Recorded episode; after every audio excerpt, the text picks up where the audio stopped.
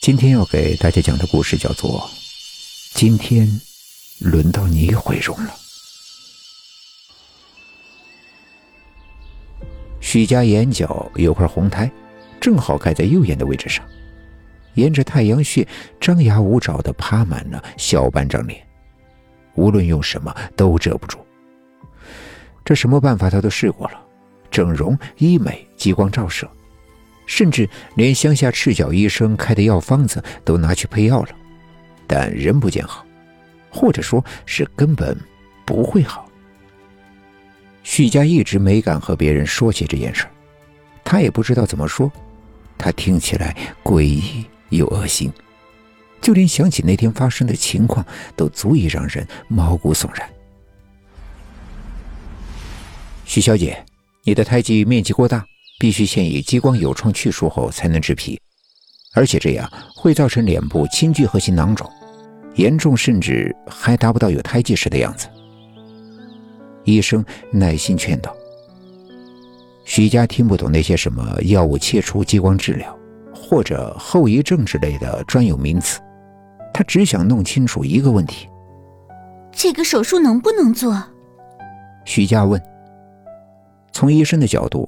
我们不建议您做这样风险高、恢复期长的手术。好，许佳点点头。那我就换医院。几番周折，许佳终于找到了一家小医院，条件卫生勉强凑合，不会给人一种进去了就再也出不来的错觉。闭上眼睛，医生正戴着手套，软橡胶管绕着皮筋儿。啪的一声，弹到人皮肤上的沉闷声响，听得徐家浑身都不舒服起来，好像在黑暗中，耳边突然响起蚊子的嗡嗡声。正开着灯，却又什么都看不见。他不喜欢这种不确定性。开始吧。徐佳尽量调整了姿势，让自己的肌肉不那么僵硬。身下的手术床透着一股乙醇和氯水的味儿，熏得他浑身都痒了起来。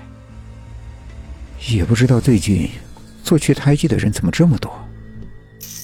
医生小声嘟哝了一句，拿起一支麻药按按，注射器头立刻吐出一小股水徐佳闭上眼睛，他想吐，不仅仅这是一个小医院。而是一想起之前发生的事儿，他就恶心。许小姐，许小姐，许家梦里有一块活了的胎记，它是个红色肉球，没有四肢，只一张大嘴，摇摇晃晃的弹过来要吃掉它。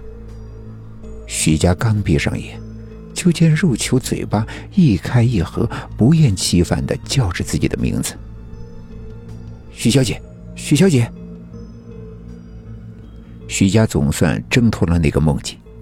他睁眼，刚才的医生正背对着他摘口罩。啊，结束了。他摸摸自己的脸，手感不太好，想必也好看不到哪里去。医生斜视他一眼，也没有制止。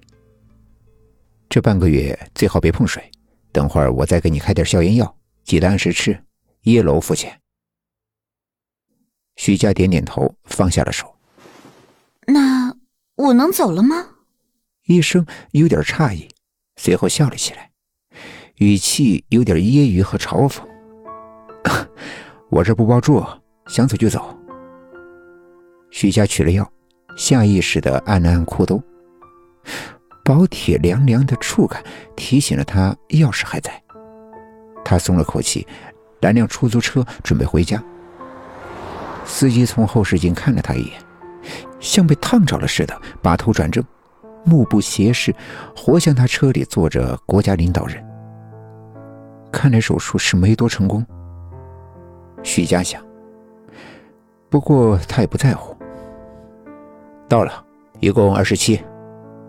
司机说：“其实，距离他家还有一段距离。”但司机的表情明显是快点送走他这个瘟神。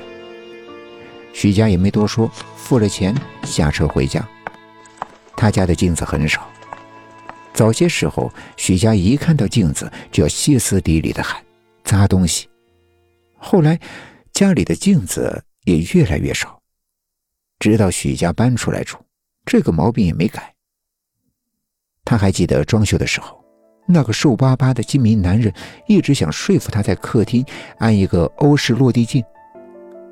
等他看到许家的脸，像被人按了暂停键似的，突然噤声了。讪讪的笑了起来。许家太讨厌那种同情了，他宁可被人指着鼻子骂丑八怪，都不想要这种廉价的怜悯。许家站在镜子面前，慢慢扯掉了纱布，眼角的红已经变成了一片疙疙瘩瘩的疤。麻药的劲儿渐渐褪去，徐佳感觉自己的半张脸都在隐隐发麻。这次对胎记可以说是重创了，即使恢复，也没那么快吧。